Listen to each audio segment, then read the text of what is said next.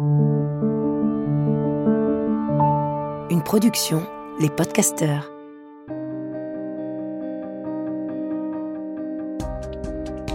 Bienvenue dans le podcast Cool Parents Make Happy Kids, le podcast pour kiffer sa parentalité.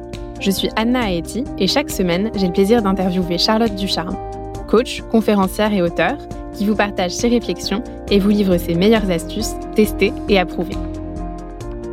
Dans ce podcast, toute ressemblance avec des personnes existantes n'est pas fortuite, puisque chaque thématique s'appuie sur un témoignage d'un cool parent, comme vous.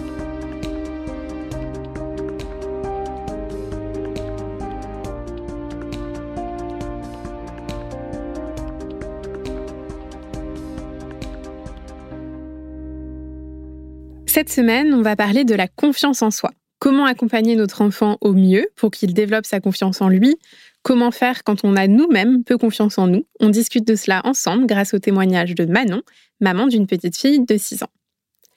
Manon nous confie être triste des paroles de sa fille de 6 ans qui répète sans cesse ⁇ Je suis nulle, tout est de ma faute, je n'ai aucun super pouvoir, et ainsi de suite.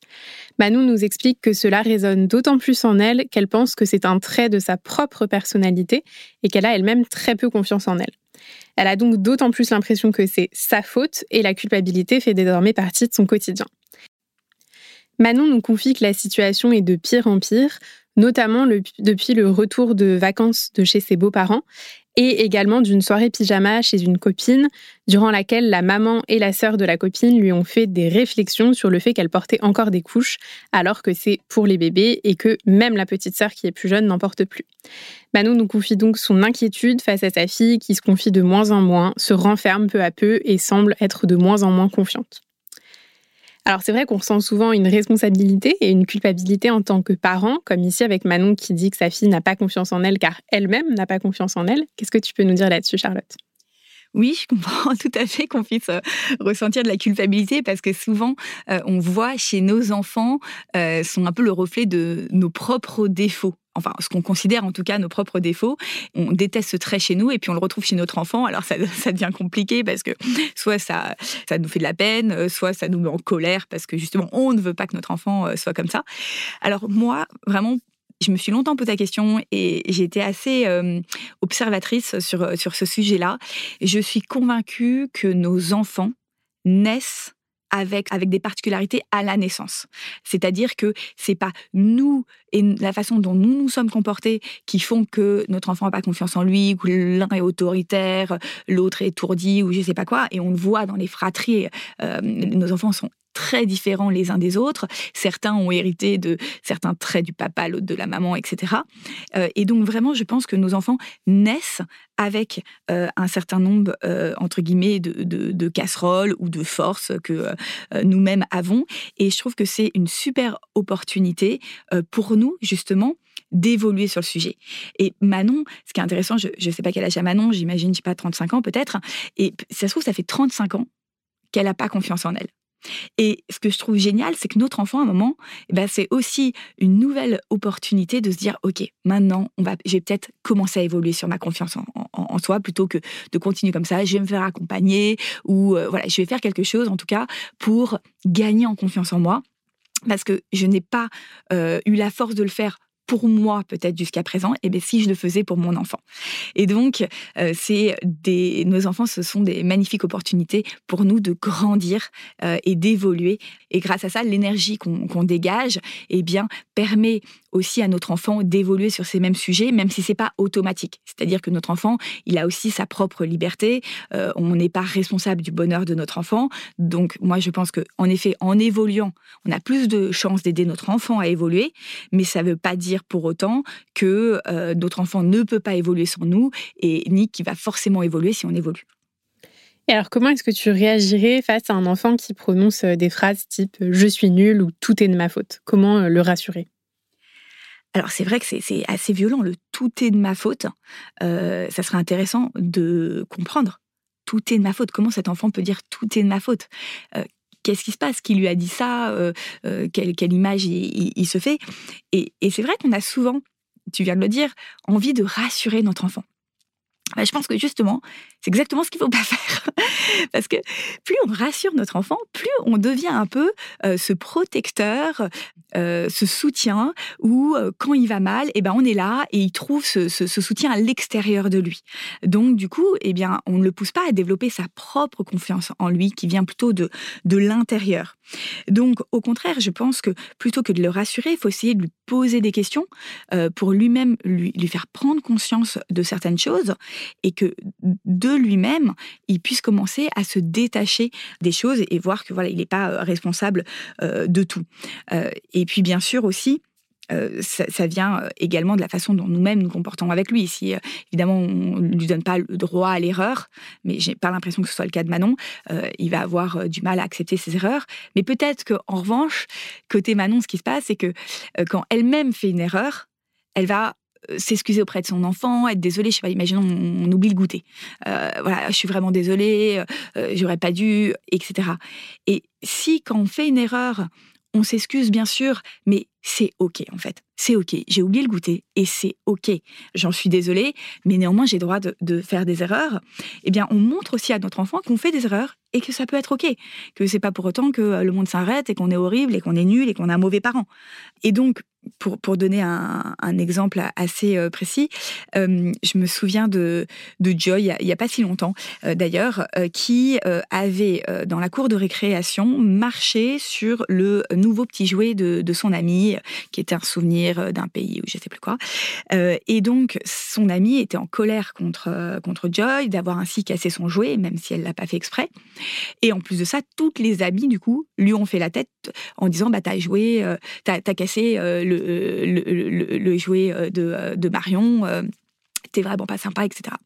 Donc elle était en pleurs le soir en disant j'ai pas fait exprès, je me suis excusée, je lui ai dit que je pouvais lui racheter, mais apparemment il s'achète pas en France, voilà maintenant elle m'aime plus, etc.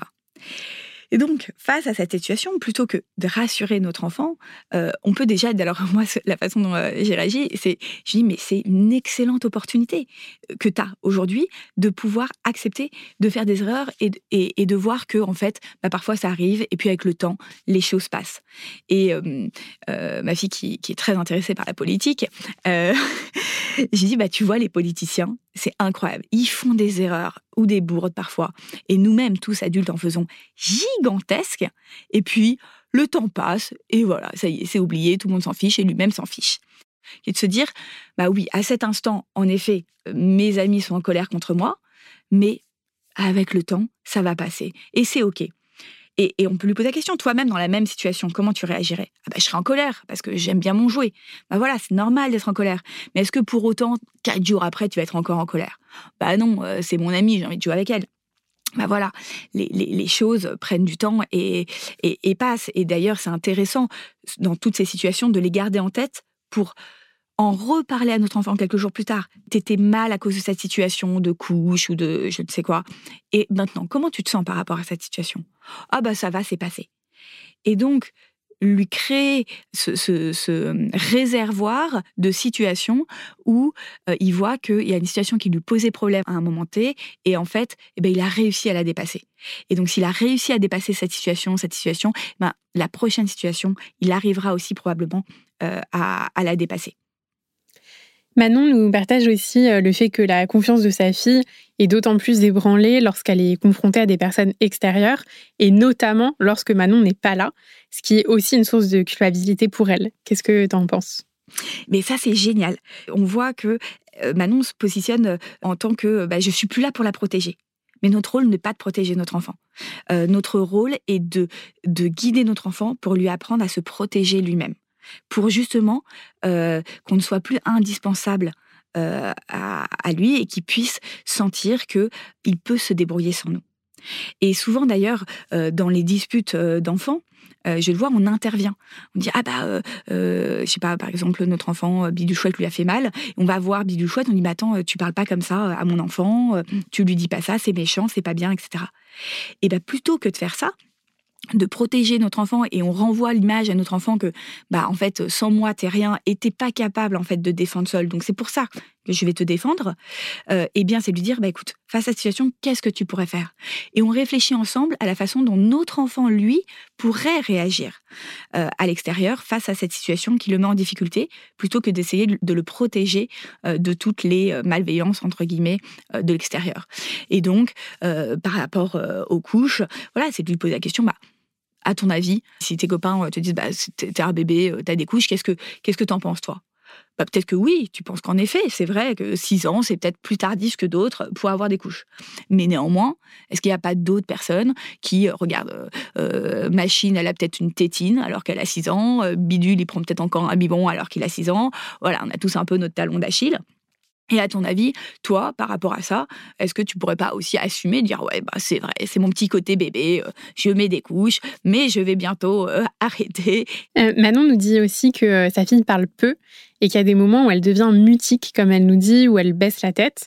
par exemple, elle ne lui a rien raconté des fameuses vacances chez les beaux-parents. Qu'est-ce que tu peux nous dire là-dessus? Souvent, en fait, quand on voit que ce qu'on raconte à notre, à notre parent lui fait de la peine, parce que, bah voilà, comme l'histoire des couches, on voit que ça a fait beaucoup de peine à Manon, bah, du coup, euh, on n'a pas envie de faire de la peine à notre enfant, à notre parent. Donc, on va éviter de lui raconter des trucs en lui disant, bah, machin s'est moqué de moi, euh, parce qu'on voit que soit ça fait de la peine à notre parent, soit notre parent, ça va le mettre en colère, et puis il va vouloir aller parler à celui qui nous a fait du mal, et on n'a pas envie de se retrouver dans cette situation. Donc, du coup, on se tait.